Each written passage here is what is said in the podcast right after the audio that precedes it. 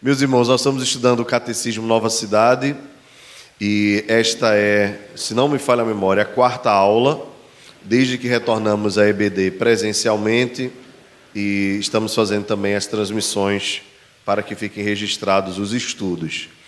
E na primeira aula nós fizemos uma introdução geral sobre a importância, sobre o que são os símbolos de fé, os credos, os catecismos, os cânones e as confissões. É, fizemos também um, um, aparato sobre a importância desses materiais, desses recursos, como é bom nós termos uma igreja que é confessional. É importante também, sempre que for me lembrando, eu vou informando aos irmãos e dando dicas aí para que os irmãos possam é, aperfeiçoar suas leituras, tá certo? Um excelente livro a esse respeito, sobre a importância da confessionalidade, é o Imperativo Confessional, de Carl Trellman. Eu posso estar pronunciando errado, né, porque eu só estudei inglês até a quinta série, foi o verbo to be, né? Mas, mas eu acredito que é assim. O Imperativo Confessional é excelente, excelente.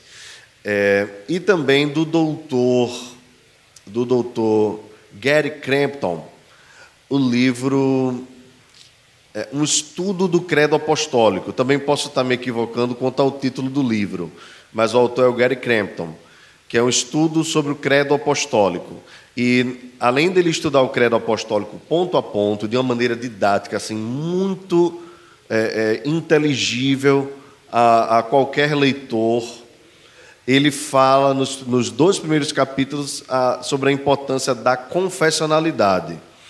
O que, o, o que eu quero dizer a respeito disso quando eu indico esses dois livros, irmãos? É porque nós temos hoje uma necessidade muito grande, acho que em todos os tempos, mas eu diria para os irmãos, diante das, das cosmovisões que é, permeiam a, a, nossa nação é, e o mundo, e diante de cada dia mais de um preparo das pessoas que fazem parte destes grupos que têm outras cosmovisões, nós precisamos aperfeiçoar o nosso conhecimento.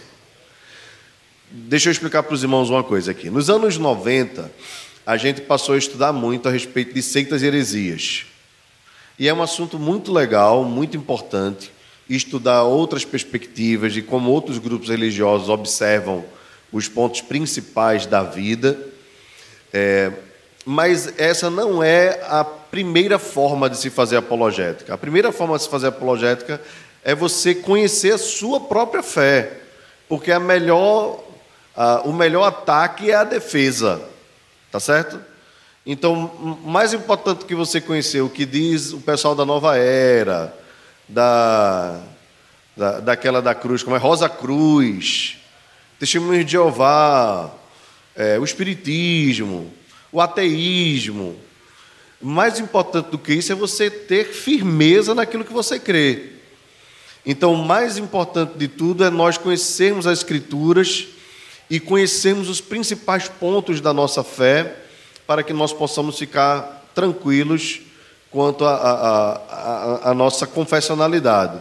Então, nos dias de hoje, cada vez mais nós temos sido colocados contra a parede. E aquela palavra de Pedro que diz assim: sempre estejais prontos para responder a qualquer que vos perguntar a razão da esperança que há em vós, é, esse texto fica mais forte ainda para nós. Porque cada dia mais, o, o, com a liberdade de expressão, com as redes sociais, a gente vai percebendo quanto essas visões de mundo elas se proliferam. É, por conta disso, é tão importante nós estudarmos o catecismo. Então, eu escolhi o Catecismo Nova Cidade, só lembrando aos irmãos, porque é um catecismo moderno, embora ele tenha, primeiro, a sua base na Escritura, que é antiga, é, e tenha na sua formação, como os irmãos já observaram, ela tem uma pergunta, um, uma resposta, um texto bíblico e dois comentários. Um comentário histórico, que pode ser de Martin Lloyd Jones, pode ser de João Calvino, pode ser de Lutero, é, ou de outros teólogos da antiguidade, e tem um comentário de um teólogo mais moderno. E aí a gente tem esse contraponto aí de, de, de, de faixas etárias, né? de, de, de épocas, melhor dizendo. Ok? Então estudamos aí os três, as três primeiras perguntas, e eu não vou repeti-las para a gente não perder tempo, até porque eu tenho 30, 40 minutos a partir de agora. Então nós vamos já para a pergunta número 4. Então abram suas apostilas, seus livros, os seus PDFs, na pergunta de número 4. Como e por que Deus nos criou? Vamos lá, todos juntos? Deus criou-nos, homem e mulher, à sua própria imagem, para conhecer, amar, viver com Ele e glorificá-lo. É totalmente justo que, se fomos criados por Deus, vivamos para a Sua glória. Amém. Essa, essa resposta e essa pergunta tem muito a ver também com a pergunta de número um, né? qual o nosso objetivo de vida e de morte. Mas aqui nós vamos adentrar um pouquinho mais sobre essa questão da criação e também conversar sobre a ideia de imagem de Deus e sobre viver para a glória de Deus. Mas vamos lá. Vamos ler Gênesis capítulo 1, verso 27. E criou Deus o homem à sua imagem, a imagem de Deus o criou, homem e mulher os criou. Amém. Então nós cremos que fomos criados por Deus, não temos dificuldade em aceitarmos isso, e embora existam outras teorias, na verdade, nem mesmo teorias elas podem ser chamadas. Eu diria que a ideia de evolução é mais uma conspiração do que qualquer outra coisa. A verdade é que a palavra de Deus nos diz de onde nós fomos criados. Aí, vez por outra, é, não vou entrar no método, porque eu não sou da área da, da, da ciência e da biologia, mas, vez por outra, a gente vê. É, descobriram que substâncias ligadas ao barro tem, estão na formação do homem. E essas coisas vão só. Cada dia mais a ciência vai confirmando aquilo que as Escrituras nos dizem. Nós fomos criados por Deus, foi Deus quem nos fez.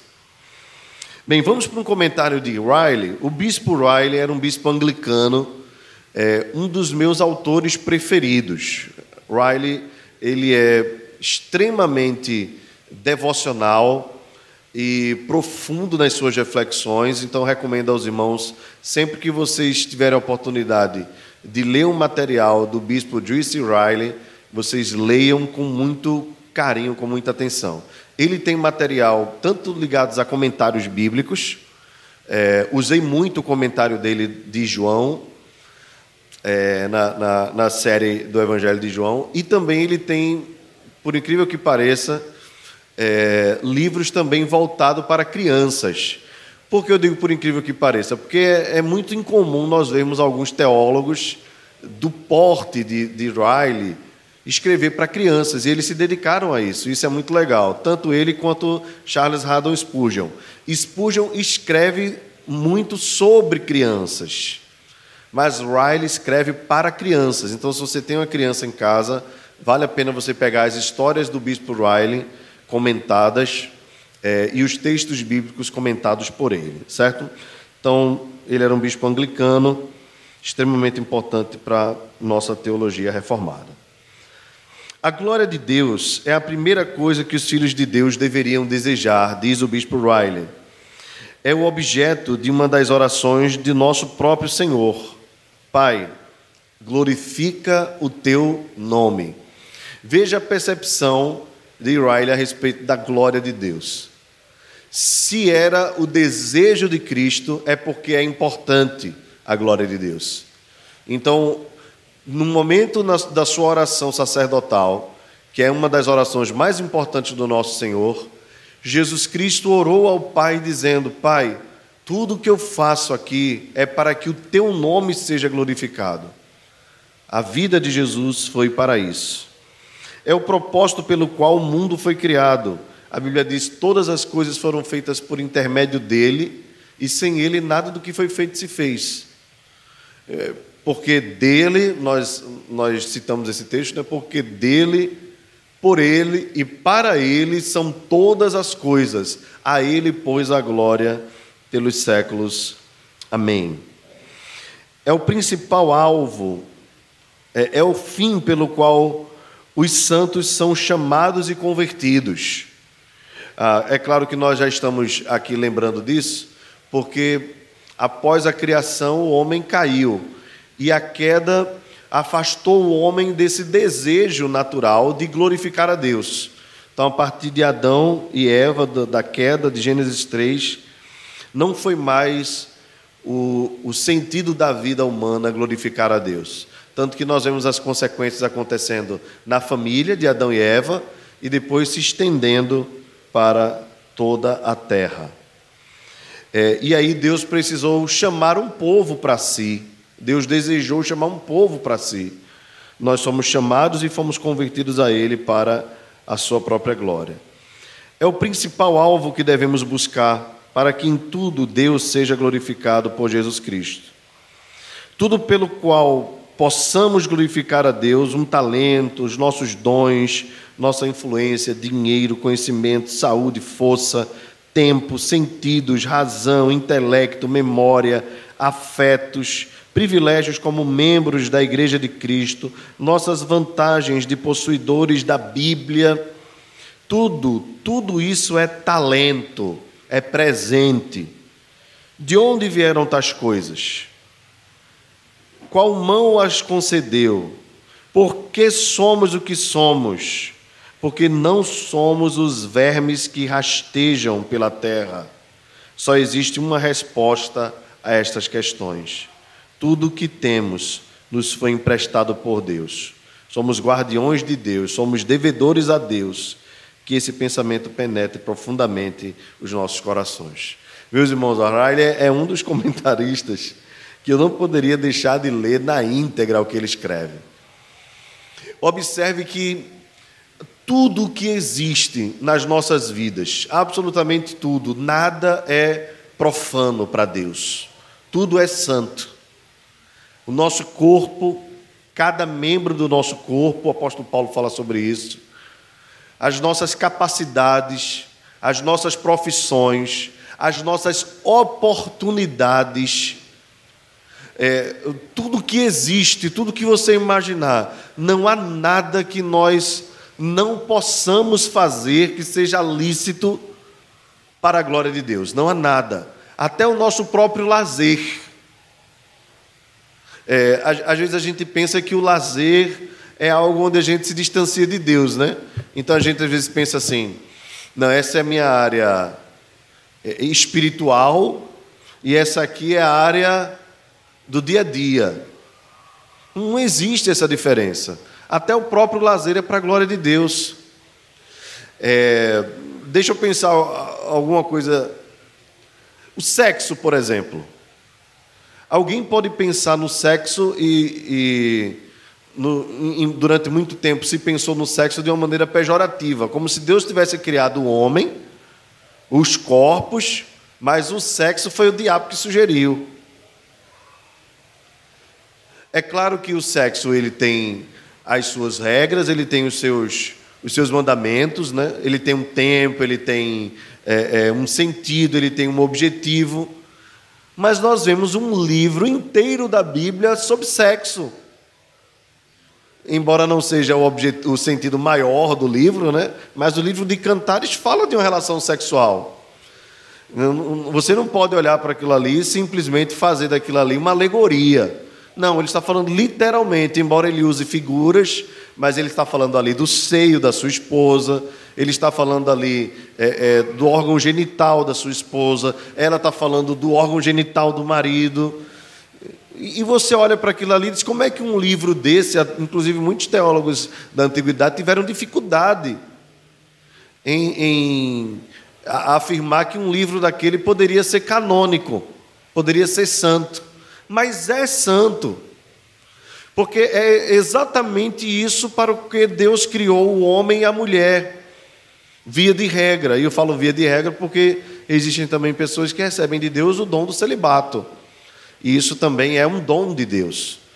Mas no caminho natural, Deus criou o homem e a mulher para que juntos eles se, se multipliquem, e isso acontece através da relação sexual. Então, até mesmo aquilo que nós podemos pensar assim, oh meu Deus, é para a glória de Deus. Então, você pode, por exemplo, quando Deus lhe conceder a bênção, né, os jovens aqui, de você se casar, você pode, antes de, de ter a primeira relação, você pode ajoelhar-se com sua esposa e orar agradecendo a Deus e glorificar a Deus na relação sexual. E não há problema nenhum depois do final da relação você dar um glória a Deus, tá certo? É, não estou dizendo que você precisa falar, né? Mas quando você o faz, você está glorificando a Deus, tanto pela promoção do prazer na sua própria vida, e o prazer não é, é diabólico, o prazer vem de Deus, o verdadeiro prazer, tanto promovendo prazer para sua esposa, como também multiplicando a sua família e mantendo a afetividade, porque o sexo é a celebração do casamento. Enfim, esses, esses, essas ideias que a gente tem de sagrado e profano, está totalmente equivocada. A nossa vida toda é para a glória de Deus. Você precisa se arrumar para a glória de Deus, você precisa se cuidar para a glória de Deus, o cuidado com o corpo, o cuidado com, com a mente, o cuidado com a família. Bem, não há uma área que nós possamos dizer assim, é, não posso é, fazer para a glória de Deus. Tudo, quer comais, quer bebais, ou façais qualquer outra coisa, fazei tudo para a glória de Deus. Lógico, os irmãos devem entender, eu estou falando de tudo que for lícito, ok? Impossível glorificar a Deus naquilo que Deus mesmo condena, ok? Mas naquilo que Ele aprova, e Deus aprova muito mais coisas do que ah, o, mundo evangelical acredita, tá certo? É, tomar um bom vinho para a glória de Deus é possível? É, não há problema nenhum. Tomar uma cerveja para a glória de Deus é possível? É. Não há nenhum mal nisso. Bem, guardadas as devidas proporções, você pode ter dificuldade com álcool, com álcool, então você não pode fazer para a glória de Deus se aquilo ali for te prejudicar. Mas não há mal nenhum em você, é, é, diante, na sua casa, com a sua família, sem escandalizar ninguém, é, sem exceder o limite que te deixa dentro da sobriedade, fazê-lo para a glória de Deus. Agora, é claro que quando você passa a tornar isso uma rotina, aí a coisa já começa a ficar complicada. Então, alguns irmãos preferem a abstinência. Só que aqueles que são abstêmios não podem olhar para quem não é como se aquele não estivesse glorificando a Deus. Ok? Então é algo muito simples. Ah, tudo que você faz duvidando é pecado, diz o apóstolo Paulo. Você precisa fazer com convicção, ok? Infelizmente, nós sabemos muito bem o porquê, talvez por exageros de, de muitas igrejas, é, as pessoas se escandalizam mais com um copo de vinho do que às vezes com falar mal do irmão, né? Então, às vezes a coisa fica invertida. É, é claro que um não justifica o outro, é, mas você, às vezes a gente é, peneira um, um, mosquito deixa passar um boi né, na mesma peneira, né? Ok? Bem, é, não se escandalizem, mas Charles Haddon Spurgeon tem um livro a respeito de como fumar charutos para a glória de Deus. Bem, os argumentos dele, já quase no final da sua vida, quando Charles Spurgeon escreveu esse livro, é, você pode até baixá-lo na internet, eu acho que está disponível. É um estudo, na verdade, não é nem um livro, né? É um arrazoadozinho. Ele vai falando sobre como ele, durante a, a, o tragar, ele. ele é, é, na, na, verdade, eu não sei, nunca, não sou, nunca fumei, nem, nem convivi perto de quem fumava, mas quem inala né, o, o, aquela fumaça e deixa ir lá para o pulmão é uma coisa, mas tem gente que consegue fazer do nariz para a boca, né? Então Charles Spurgeon parece que tinha essa prática. E ele dizia assim que cada fumada que ele dava, não sei o nome, o nome que se usa, era uma oportunidade dele refletir enquanto ele fazia bolinhas, né? e aquilo o relaxava. Bem, eu acredito que Charles Spurgeon tinha algum problema de hiperatividade, né? Até por conta das suas atividades, da demanda das suas atividades, ele era um cara muito ativo para 200 anos atrás. Então aquilo ali era uma forma dele, dele relaxar. É comum em igrejas na Europa as pessoas saírem do culto e irem para os pubs. E lá tomarem vinho, cerveja, conversando. Uma vez eu levei um, um casal amigo meu, é, que mora em Portugal já há alguns anos, e morou na Irlanda, é, para conversar com os adolescentes da igreja. E uma das coisas que os adolescentes perguntaram foi a respeito disso. Não sei se Carol lembra. Ainda a gente morava na casa, é, e a gente levou a cela, e, e esse casal morava em Portugal, compartilhou algumas coisas. Eles diziam assim: que quando eles iam para os acampamentos, ou passar o dia no um dia de verão, eles levavam os culas com cerveja, tal, e que era uma coisa normal, era como se fosse suco de pitanga, por exemplo.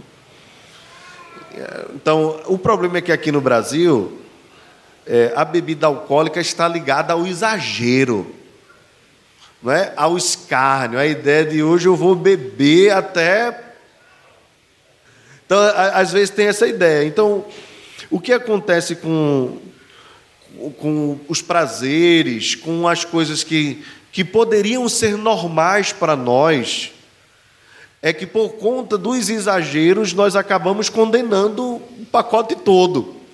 Ou seja, a gente dá banho no bebê sujo, e ao invés de jogar só a água suja, a gente joga fora a banheira e o bebê junto.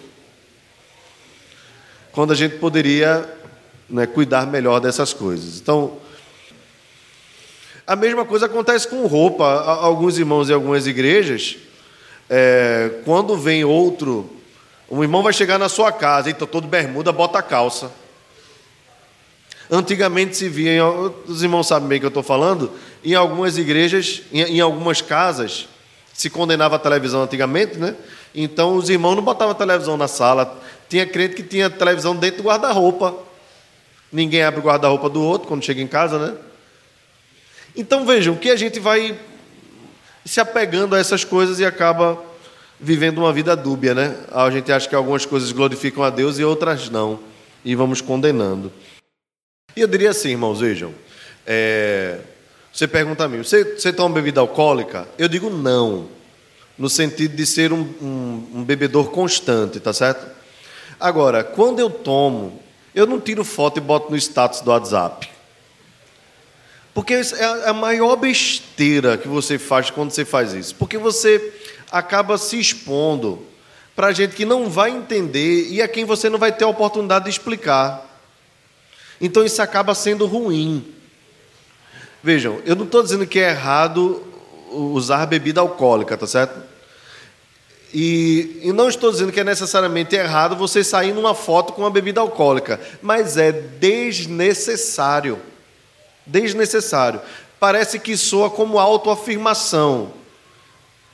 Em outras palavras, deixa eu dizer para os irmãos, é coisa de menino. Menino. Na verdade, a gente vive hoje muito uma questão infantil e imatura no uso das redes sociais. O cara faz um café, aí bota lá o café. Foto. Tomando café. Aí bota o, saindo para trabalhar. Aí, chegando no trabalho. Você não precisa. Desculpa o jeitinho, irmãos, é porque a turma faz assim, né? Porque o Frank estava olhando para mim, meio estranho. Mas é mesmo assim que o povo faz. Aí, quando é bebida alcoólica, aí, você não precisa disso. Na verdade, se você pensar que aquilo ali pode vir a prejudicar alguém, e principalmente o bom testemunho de Cristo, aí você já evita, porque você não precisa que as pessoas saibam que você bebeu uma cerveja e que por isso você ficou melhor, você, você se tornou alguém mais importante, alguém mais seguro. Tal. Lembra muito aquela ideia do cigarro, né? Nos anos 70. Muita gente nem gostava, gostava de fumar, nem tinha hábito, nem tinha prazer, mas fumar tinha a ver com liberdade, maturidade. Besteira, desnecessário. Bem, o que é que John Piper diz? Por que as pessoas fazem imagens? Elas fazem imagens para imaginar. Querem criar imagens que evidenciem algo. Se você fizer uma estátua de Napoleão, vai querer que as pessoas pensem não tanto na estátua quanto em Napoleão. Você faz uma estátua de modo que tenha alguma característica específica sobre o caráter de Napoleão. Assim, Deus nos fez a sua imagem. Poderíamos argumentar se é nossa racionalidade, nossa moralidade, nossa vontade que nos fazem a, a sua imagem. O ponto é que ele nos fez seres humanos a sua imagem para espelhar a imagem de algo, ou seja, dele mesmo. Nossa existência trata de mostrar a existência de Deus, ou mais especificamente, trata de demonstrar a glória de Deus. Então, quando Deus nos criou, nos criou a sua imagem para a sua glória. Na verdade, nós precisamos pensar nisso usando o termo no, no, no, na terceira pessoa, é, na, na, na, perdão, na primeira pessoa do plural, mas nós devemos estar cientes de que isso também tem a ver com a humanidade toda. É por isso que, vejam, ainda que, ainda que você ah, assista a uma reportagem onde um ser humano acaba com a vida de outro ser humano, tanto aquele ser humano que foi acabado, destruído, é a imagem de Deus, como aquele que destruiu também é a imagem de Deus. Isso nos faz pensar sobre a importância da vida humana. Né, nesse mês que a gente está falando sobre o suicídio, né, que o mundo tem pensado sobre isso, é, eu acho que esse é um dos temas mais importantes que todas as pessoas que sofrem com esse mal, do desejo de suicídio, precisam conhecer. É a doutrina da imago Dei, ou seja, de que o homem é um ser especial, de que não importa ah, se você é negro, branco, se você é alto, baixo, se você tem autoestima ou baixa estima, se você é sequelado. Né? Tem, ontem eu passei no, no carro e vi um, um jovenzinho, acho que não tinha nem 18 anos, é, com amuletas com uma perna só. Né? Mesmo daquele jeito, o corpo dele todo é para a glória de Deus. Né? E se ele for crente, ele, é, Deus vai restaurá-lo num novo corpo. Então, mesmo as pessoas que nascem com graves deficiências, é por isso que nós somos pró-vida em todos os sentidos, né? Mesmo aquela criança que é fruto de uma, de uma relação não, não é, consensual, né, permitida, é, ou mesmo aquela criança que nasceu com todas as mazelas que você imaginar, é para a glória de Deus. Os irmãos lembram, alguns de vocês lembram de, de Vinícius e Sônia, mas não tiveram a oportunidade de conhecer a filha deles, né? A primeira filha do casal, né? E Bia nasceu já no ventre, o médico já tinha dito, ó, ela não vai viver nem muitas horas. Quando nasceu, disse: vai viver nove dias. E ela nasceu, se você sentar para conversar com eles, você cansa de, de ouvir todas as doenças que ela tem. Ela tem problema de surdez, ela tem problema de, de visão, ela não enxerga, ela não fala, ela não tem a, a arcada dentária correta, ela é toda deformada, toda deformada em tudo. Ela não tem força abdominal para colocar as fezes para fora, então eles precisam tirar as fezes com o dedo. É, as pernas, o pé, os dedos. O que você imaginar do corpo dela é deformado. Fora os órgãos internos. Fora os órgãos internos. E foi dado nove dias, ela tem 16 anos. Continua viva. É, e Vinícius conta que quando ele canta louvores para ela, ela expressa a gratidão. Então, ainda tem uma coisa que sobrevive no corpo dela, que é o ar. E a Bíblia diz: todo ser que respira, louve ao Senhor. Então você pode pegar situações assim extremas, como eu estou colocando, ou até mesmo a sua vida.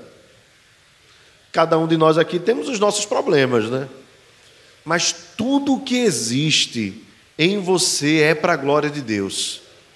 E até mesmo as tribulações que você possa estar enfrentando hoje, elas são também para a glória de Deus. Porque você é todo para a glória de Deus. E o objetivo de Deus é glorificar a si mesmo através da sua vida. Por isso nós falamos lá na primeira pergunta, né? Na vida ou na morte? Qual a nossa esperança? É que nós somos de Deus e vivemos para a glória de Deus. Presbítero Luiz Henrique. Graças a paz, irmãos. É, tem duas frases aqui, uma relacionada a Riley, né? E outra relacionada aí a John Piper.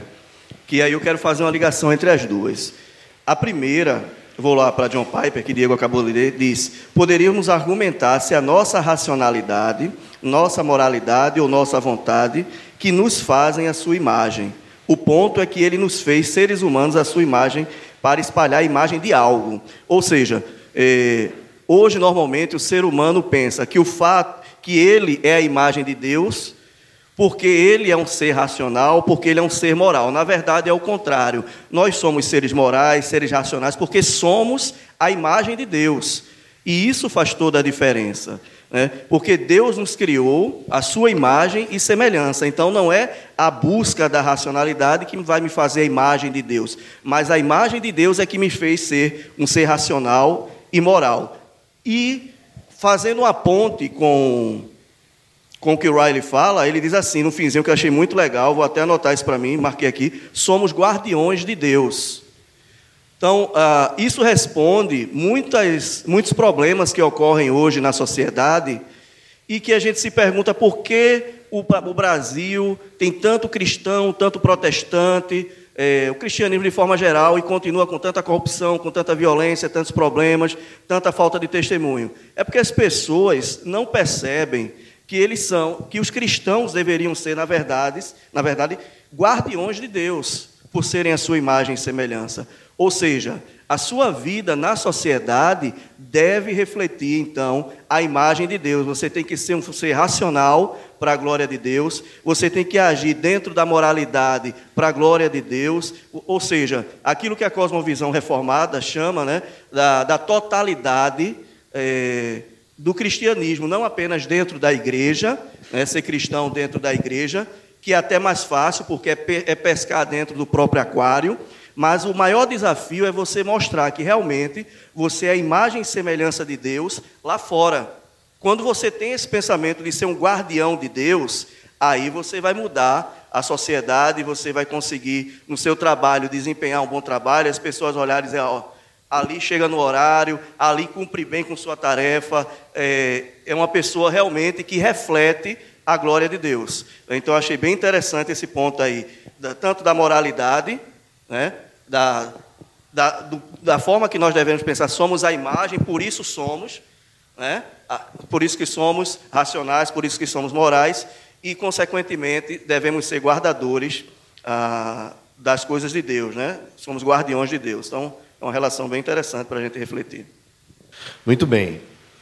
E aí, Piper faz um comentário aqui.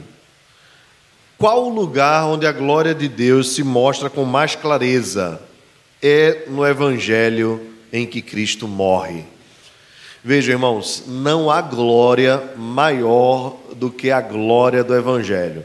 É, R.C. Sproul, falecido ano passado, um grande teólogo reformado, é, escreveu um livro sobre isso, A Glória de Cristo. Na minha época era a edição, era vermelhinho, né? mas acho que já tem uma nova edição. É, e ele vai observando a glória de Cristo desde a sua do seu envio, a sua concepção e até a sua morte. É um excelente livro, quem quiser comprar, é da série sobre a Trindade de Sproul, é a santidade de Deus, você fala sobre o Pai, é, sobre o Espírito, acho que é a vida do Espírito, não sei, não lembro, e a glória de Cristo. Então, esse a glória de Cristo é o que eu recomendo para esse assunto, quem quiser se aprofundar. Então, Piper, o que Piper vai dizer é que é exatamente quando Deus cega o entendimento do homem natural, dos incrédulos, e Cristo vem como a luz que dissipa toda treva, essa, esse é o esplendor. Por isso o autor de Hebreus diz que ele é o esplendor da glória de Deus, né? A expressão exata do ser de Deus. A maior manifestação da glória de Deus é a pessoa bendita de Jesus. A sua vinda ao mundo, a sua vida entre nós, tanto que João diz assim: Ele é a própria luz. Ele veio para ser a luz, porque Ele é a própria luz. Nós olhamos para Ele e vimos que Ele era cheio de graça e de verdade, e vimos a Sua glória como do unigênito do Pai. Portanto, a, a glória de Cristo é, o, o, se mostra com maior evidência no Evangelho em que Cristo vem alcançar os pecadores. Então, poderia dizer aos irmãos assim, que a maior manifestação da glória de Deus, ela já aconteceu nas nossas vidas. Quando nós conhecemos a Cristo, quando os nossos olhos foram abertos para nós conhecermos quem é Deus, quem nós somos, a situação que nós estávamos, a barreira que Ele separou, que Ele derrubou né, da separação, essa é a nossa glória maior. É por isso que ao ladrão que estava na cruz, Cristo não falou nada além do que hoje mesmo estarás comigo no paraíso. Estar com Cristo, irmãos, é o que nós temos de mais importante. Não tem nada maior e mais importante do que isso. É a maior manifestação da glória de Deus é quando Cristo veio na, história da humanidade e quando ele entrou na história das nossas vidas. Por isso, o nosso desejo maior deve ser de permanecer na presença dEle. Essa foi a oração que Jesus fez. E, e, e, a sua mensagem no Evangelho de João, no capítulo 15. Eu sou a videira, vocês são os ramos. Permanecer em mim. Porque se vocês permanecerem em mim, vocês darão muitos frutos. Sem mim, vocês não poderão fazer nada. Como o galho não pode ter vida longe do caule, longe do tronco, longe da árvore, vocês vão morrer se vocês se afastarem de mim. Então permaneçam em mim para que vocês recebam vida. E esse, esse deve ser o nosso desejo maior. Vamos fazer a oração? Você tem aí na sua apostila também a oração no finalzinho desta pergunta. Vamos fazer juntos essa oração? Vamos lá. Criador de tudo, ajuda-nos a não perder de vista que nós, assim como todo ser humano que fizeste, fomos criados à tua imagem. Jamais permita que duvidemos disso. Jamais permita que duvidemos disso em relação a qualquer outro homem ou mulher, pois fazer isso nega a glória que é devida a teu nome. Tua imagem, vista em nós, testifica que pertencemos a ti, de corpo e alma. Amém. Amém.